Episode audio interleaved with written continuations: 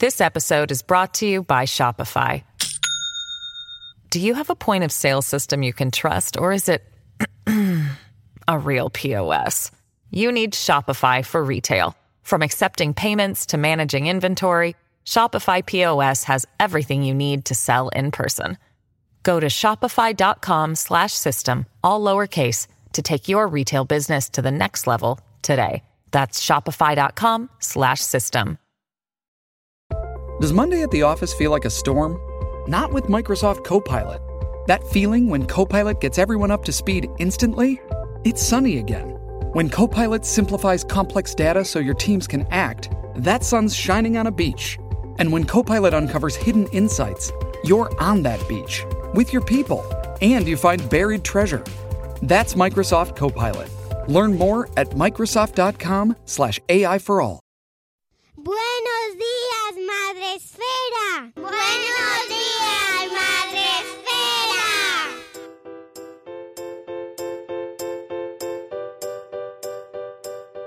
Buenos días, Madre Esfera. Hola amigos, bienvenidos un día más al podcast de la comunidad de creadores de contenido de crianza, Madre Esfera. Hoy tenemos con nosotros a la psicóloga Maribel Martínez. Buenos días, Maribel. Buenos días. Bueno, eh, como está en diferido, buenos días, buenas tardes, buenas noches, como lo quiera aplicar la gente, pero ya tenemos la costumbre, ¿verdad? Así que decimos buenos días. Hoy tenemos la continuación de un tema que publicamos hace poco, eh, dedicado a la ansiedad infantil. Tuvimos el placer de hablar con Eva Millet sobre su libro eh, dedicado precisamente a este tema, ansiedad en niños y adolescentes. Y dentro del libro de Eva nos encontrábamos a eh, una figura que ya conocíamos, a una psicóloga que está precisamente aquí, Maribel, y que eh, me pareció una buena idea hablar contigo, Maribel, para enfocar este tema de la ansiedad que ya hablamos con Eva desde un punto de vista más clínico, ya que es a lo que tú te dedicas, o sea, eh, dentro de tu clínica puedes eh, abordar esta situación directamente con las familias, ¿verdad? Exacto. Lo primero que te quería preguntar, Maribel, es si eh, ves un aumento de casos relacionados con la ansiedad en tus en, en niños y en, en preadolescentes y en adolescentes. Sí, sin duda. Sí, sin duda. Tajante. Sí, cada vez más, cada vez más, preocupantemente más. Y no me parece una casualidad. Eh, yo creo que esto es fruto de un enfoque eh, generalizado en el que estamos sobreprotegiendo a los niños. ¿vale? La ansiedad es la forma en la que se demuestra el miedo. Esa es la emoción que hay de base en la ansiedad. Cuando estamos ansiosos, en realidad te- tenemos un temor, tenemos un miedo, nos preocupa algo en exceso. Y la ansiedad son los síntomas que sufrimos nosotros y los niños. Son síntomas diferentes, pero finalmente la emoción de base es la misma. Y cuando sobreprotegemos a un niño, no le estamos dejando enfrentarse de una forma natural a sus miedos, de manera que no adquiere herramientas paulatinamente y por lo tanto tiene muchos más problemas para gestionar esa ansiedad. ¿Qué síntomas son los que podemos encontrar eh, y que caracterizan a la ansiedad en la infancia y en la preadolescencia también? Pensemos primero que un niño, eh, y de hecho podríamos decir muchos adultos, eh, no sabe qué es lo que siente exactamente. Eh, primero tenemos que tener una inteligencia emocional y ponerle nombre a las emociones. Y un niño puede tener mucho miedo y, y ni siquiera entender qué le está pasando. Un niño puede sufrir ansiedad y no saber qué le está pasando y otras emociones. ¿eh? Estar enfadado y ni saberlo. La, la cosa es que la ansiedad eh, se puede mostrar de muchas maneras. Eh, y cuando además no sabemos lo que nos está pasando, si el niño es más introvertido, por ejemplo, ni nos vamos a enterar, nos vamos a enterar ya cuando sea una situación más grave. Y eh, podemos ver un niño ansioso cuando es un niño que de repente está más callado, es un niño que empieza a tener comportamientos diferentes, que come más o come menos, de repente el, patrón de sueño cam cambia, eh, está más irascible, muchas demostraciones. Nosotros como padres que conocemos mejor que nadie a los hijos, tenemos que estar muy atentos a estos cambios porque suelen ser como bastante evidentes. Pero sobre todo, pensemos que el mecanismo básico de para afrontar en general de una forma disfuncional el miedo es evitando. No hago aquello que me da miedo. Esto es lo que todos, adultos y niños, hacemos. Y por lo tanto, cuando empezamos a observar que nuestro hijo deja de hacer cosas, ahí tenemos que empezar a poner la alarma y ver qué es lo que está pasando.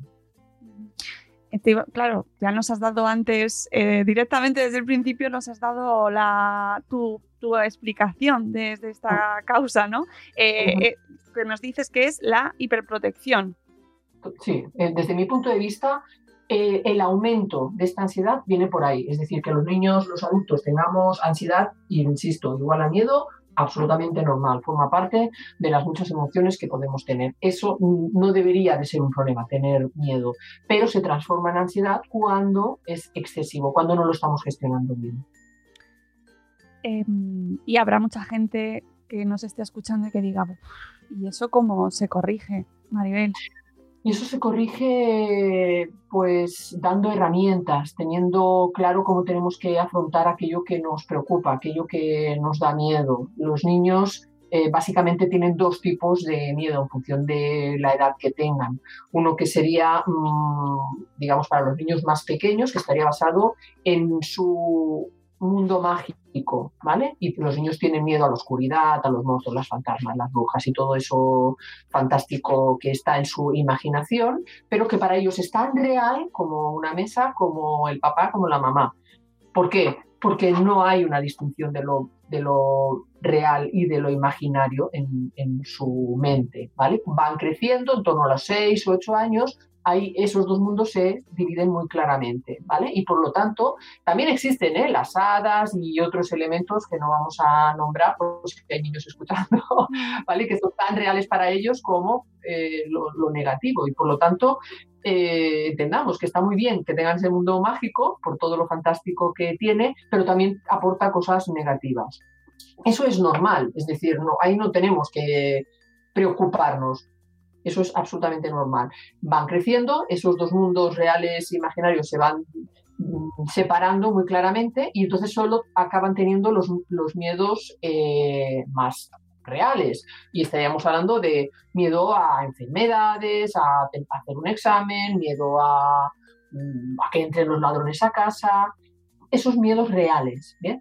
Los otros pueden convivir con los reales cuando son más mayores, cuando no se han superado. Y encontramos niños con 9, 10 años que no quieren dormir solos, que tienen miedo a la oscuridad, que eh, siguen teniendo ese mundo imaginario que está afectándoles porque no lo han superado, porque bueno, pues no se ha tratado bien el tema. ¿Tú crees que debemos afrontar con nuestros hijos, em, pues yo que sé, ahora por ejemplo, que estamos viviendo este tema del coronavirus? ¿Vale? Eh, estoy ya leyendo publicaciones en las cuales ya está eh, hablándose de que los niños tienen pánico, los niños están sintiendo ansiedad con este tema del coronavirus. Con este tema y con otros muchos que nos afectan, problemas de la vida real, ¿qué actitud deberíamos tomar como padres o, o, qué consideras tú que es lo más sano con respecto a nuestros hijos? ¿Una actitud de eh, apertura, es decir, comunicación, oye, pues esto es lo que hay, o mm, guardar una parte de esa esfera, ¿no? Eh, yo qué sé, o ponerles el telediario a nuestros hijos, por ejemplo. Antes de pensar en qué tenemos que hacer, tenemos que ver qué es lo que tenemos delante. No es lo mismo tener un hijo de dos años que de cinco que de diez no podemos generalizar para empezar. Y además, en la misma edad hay niños con diferentes mm, inquietudes, eh, con, bueno, pues con diferentes personalidades y por tanto incluso con la misma edad no se puede generalizar. ¿Qué es lo que tenemos que tener en cuenta? Hemos de tener en cuenta que nosotros tenemos miedo y nosotros contagiamos ese miedo un miedo típico, por ejemplo, que veo en toda mi historia como terapeuta es eh, los papás, por ejemplo, que eh, están preocupados porque su hijo tiene miedo a los perros, por ejemplo, ¿eh? una fobia muy común. Pues uno de los dos, si no los dos padres, tienen miedo a los perros. Y ese niño tiene miedo porque se lo han contagiado su papá y su mamá de una forma sin querer, ¿eh? O sea, vamos por la calle y me cruzo a la otra acera porque estoy viendo que se acerca un perro que a mí me está dando miedo y no cuesta nada, yo me cruzo allá y el niño está percibiendo ese miedo del padre y la madre. De repente le ha apretado más la mano, eh, vamos a cruzar la calle cuando el niño sabe que no hace falta, que el camino es recto y eso lo perciben los niños, son esponjas emocionales. Así todo. Si nosotros estamos preocupados por el coronavirus o porque de repente hay más eh, robos eh, alrededor de nuestra casa, eso los niños lo perciben. Los niños tienen una antena con la televisión y están las noticias puestas y ellos están jugando, pero están escuchando, no, no son sordos en caso de que no lo sean. Entonces, por favor, no, no, seamos ingenuos, saben mucho más de lo que pensamos y de hecho están mucho más preparados seguramente de lo que pensamos para eh, tener según qué información, pero lo sobreprotegemos, lo sobreprotegemos y entonces ahí es donde les damos un mensaje que les perjudica. ¿Por qué? Porque les estamos diciendo que ellos no pueden sostener esa, información. Les estamos diciendo que mejor que no lo sepan. ¿Por qué? Eh, y, esto les invalida. Ellos entienden, ah, vale, que, yo no puedo con eso. Ah, vale, que mi papá, mi mamá no me consideran capaz de... Y se lo creen, claro se lo creen. Y van por el mundo sintiéndose incapaces. Si les hablamos más claramente, adecuando a su edad y a su personalidad, les vamos dotando de una información y sobre todo de unas herramientas. Coronavirus, vaya, hasta donde yo he leído y me he informado, los niños no se están contagiando el coronavirus. Los niños serían lo que más, la población más tranquila del mundo. Y nosotros deberíamos de transmitirle esa tranquilidad.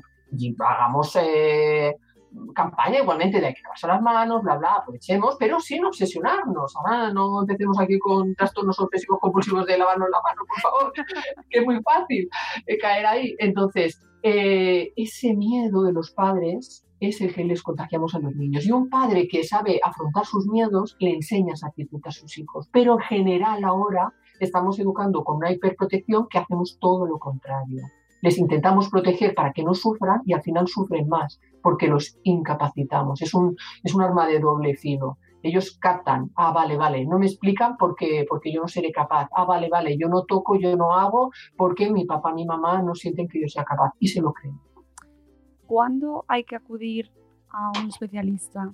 ¿Cuándo hay que pedir ayuda a nivel? ¿Cuándo llegan en tu caso eh, que, o, a las familias que nos están escuchando eh, tenéis que buscar ayuda? Bueno, eh, para mí la línea roja siempre es la del sufrimiento. Esto es algo un poquito subjetivo, pero bueno, el sufrimiento es, la línea roja. Y por lo tanto, si vemos sufrir al hijo, hay que informarse, hay, que ver qué está pasando ahí. Bien, hay muchos síntomas. El de no dormir, por ejemplo, es, uno de ellos. para mí la, la, cosa interesante en el trabajo que yo hago es que yo no necesito ver al hijo para que ese problema se resuelva. Y esto a mí me parece muy interesante. No, no me traiga su hijo, mira, tiene un problema de ansiedad, arréglamelo. No, no, no hace falta. Es decir, yo trabajo con los papás y les doy herramientas a los papás para que ellos ayuden a sus hijos. Yo digo que esto es un dos en uno, es decir, no se trata de que se solucione el problema, sino que además el niño entiende que, ostras, mi papá y mi mamá, yo tenía un problema y me han ayudado, son, son la bomba. Aún el vínculo se, refuerza. Y esto es muy importante, porque la próxima vez que ese niño tenga un problema va a acudir a su papá y a su mamá. Y esos papás van a poder ayudarle porque van a tener la información, me pasa esto. Y si no saben, van a buscar la ayuda, van a poder intervenir. Entonces, para mí eso es lo más importante de la ayuda terapéutica que ofrezco. Empodero a los padres, les doy esas herramientas que no tenemos, porque eso no vienen con libro de instrucciones los, los niños, y a partir de ahí ese vínculo se refuerza. Los niños acaban solucionando el problema gracias a sus papás. Eh, te, seguro que te encuentras casos de padres que contagiamos nuestra ansiedad a nuestros hijos. Exacto, sí, sí, sí, esto es lo que pasa muchas veces. Si nosotros no sabemos manejar una emoción, ¿cómo vamos a, a ayudar a nuestro hijo. Y la ansiedad es un problema generalizado en la sociedad de hoy en día y muchos adultos, muchísimos, demasiados, están medicándose cada día de la vida con el tema de los ansiolíticos. Y, y a veces pensamos que esa es la solución, cuando eso en realidad solo quita el síntoma en el mejor de los casos y, y, no soluciona el problema, lo, lo cronifica, de hecho. Y invalida a la persona porque siente que eso no le está solucionando el problema, que sigue con su ansiedad y que esto no tiene fin y, al final creemos que la ansiedad es una cosa que tenemos que aguantar toda la vida cuando no es así en absoluto. Y claro, transmitir eso a un niño es condenarlo ya a sufrir el resto de su vida. En absoluto es así. La ansiedad es el exceso de ese miedo que hay que saber gestionar y en el momento que lo sabemos gestionar podemos vivir perfectamente sin ansiedad. Sí, yo creo que, eh, que, nos quedó claro también con la entrevista con Eva y contigo, pues quería reafirmarlo porque me parecía muy importante, ¿no? Como Eva precisamente además es periodista e investigadora y nos lo abordaba desde diferentes enfoques, pero en tu caso sí que, me, sí que quería constatar eh, ese hecho, ¿no? De que efectivamente cada vez hay más niños en las consultas, cada vez se ve más y, la causa principal desde tu experiencia, claro, ¿no? O sea, esa era la principal conclusión. Y eh, para despedirte, sí que quiero recomendar a todo el mundo, por favor, que se lea el libro Cuántas veces te lo tengo que decir, de Maribel Martínez, que tenemos un programa con ella, un podcast también, donde nos cuenta eh, bueno, pues muchos de los puntos de, que trata este libro y, y, donde también nos hablas de pues, eh, esta superprotección o esta protección excesiva a la que sometemos en muchas ocasiones a nuestros hijos, ¿no? Y por último, déjame dar un mensaje que me parece súper importante hablando de la ansiedad. Por esto último que decía, ¿no? no tenemos que soportar la ansiedad, no tenemos que sufrirla. La ansiedad tiene solución, solo hay que saber cómo darle la vuelta a esa situación, tanto para adultos, y hablo de la ansiedad máxima, estoy hablando de ataques de ansiedad, ataques de pánico, esa sensación horrible, espantosa de perder el control, y la ansiedad que puedan sufrir los niños, que también les hace sufrir en exceso y de una manera gratuita porque podemos ayudarles. Mm, sí, que, y que un, sentir miedo es, es necesario, como dentro de nuestra evolución, es normal, es una, una emoción normal, pero que tenemos que aprender a gestionarla también, ¿no? Y enseñar a nuestros hijos. Exacto, exacto. Y eso es posible. Bueno, pues con ese mensaje esperanzador y que y, me parece muy importante porque creo sinceramente que estamos viviendo ahora mismo un momento en el que parece que todo el mundo sufre ansiedad Sí, sí. Maribel. Sí, sí, sí. Es una cuestión, eh, cualquiera con la, cualquier persona con la que hables está sufriendo un ataque de ansiedad o lo vive, vive con ello. Eh, vivimos rodeados de estrés mm, y eso afecta directamente a nuestra infancia. Es que es normal que le claro, claro, claro, Así que mm, con ese mensaje me quedo, que podemos manejarlo, ¿no? Y que al final también depende mucha parte de nosotros, aunque yo no sé si en cierta parte también eh, oye, eh, también habrá detonantes, bueno, pues sociales, de, incluso fisiológicos, que no estén bajo nuestro control. Por lo tanto, siempre hay que pedir ayuda profesional, ¿no? Sí, sí, cada caso es un mundo y hay que ver a cada persona en su, en su dimensión, pero está claro que es algo que se puede solucionar mm, clarísimamente. Estamos hablando de índices de superación de la ansiedad, en mi caso de 90 y casi 8%, es una pasada. Genial. Es así. Bueno, pues entonces eh, animamos a todos los que nos escucháis a que si vivís con ansiedad, si veis que vuestros hijos están sufriendo con esta situación, busquéis mm. ayuda profesional. Eh, y, que, y que, bueno, como os comentaba antes, que tenéis el libro de Maribel Martínez, que es una maravilla leerlo, que ya eh, hablamos con ella hace tiempo, pero que da gusto leerte, ¿no? Estos consejos, esta sensatez.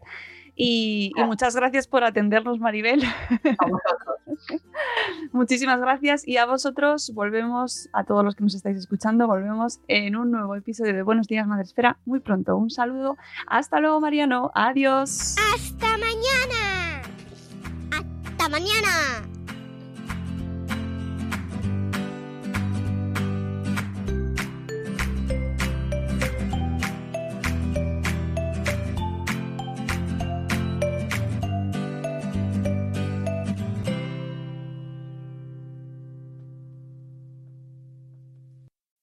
As humans, we're naturally driven by the search for better. But when it comes to hiring, the best way to search for a candidate isn't to search at all. Don't search, match with Indeed. When I was looking to hire someone, it was so slow and overwhelming. I wish I had used Indeed. If you need to hire, you need Indeed. Indeed is your matching and hiring platform with over 350 million global monthly visitors, according to Indeed data, and a matching engine that helps you find quality candidates fast. Ditch the busy work. Use Indeed for scheduling, screening, and messaging so you can connect with candidates faster. And Indeed doesn't just help you hire faster. 93% of employers agree Indeed delivers the highest quality matches compared to other job sites according to a recent Indeed survey. And listeners of this show will get a $75 sponsored job credit to get your jobs more visibility at Indeed.com slash podcast. That's Indeed.com slash podcast. Terms and conditions apply. With the Lucky Land slots, you can get lucky just about anywhere. This is your captain speaking. Uh, we've got clear runway and the weather's fine, but we're just going to circle up here a while and uh, get lucky. No, no, nothing like that. It's just these cash prizes add up quick. So I suggest you sit back, keep your tray table upright, and start getting lucky. Play for free at LuckyLandSlots.com. Are you feeling lucky? No purchase necessary. Void where prohibited by law. 18 plus terms and conditions apply. See website for details.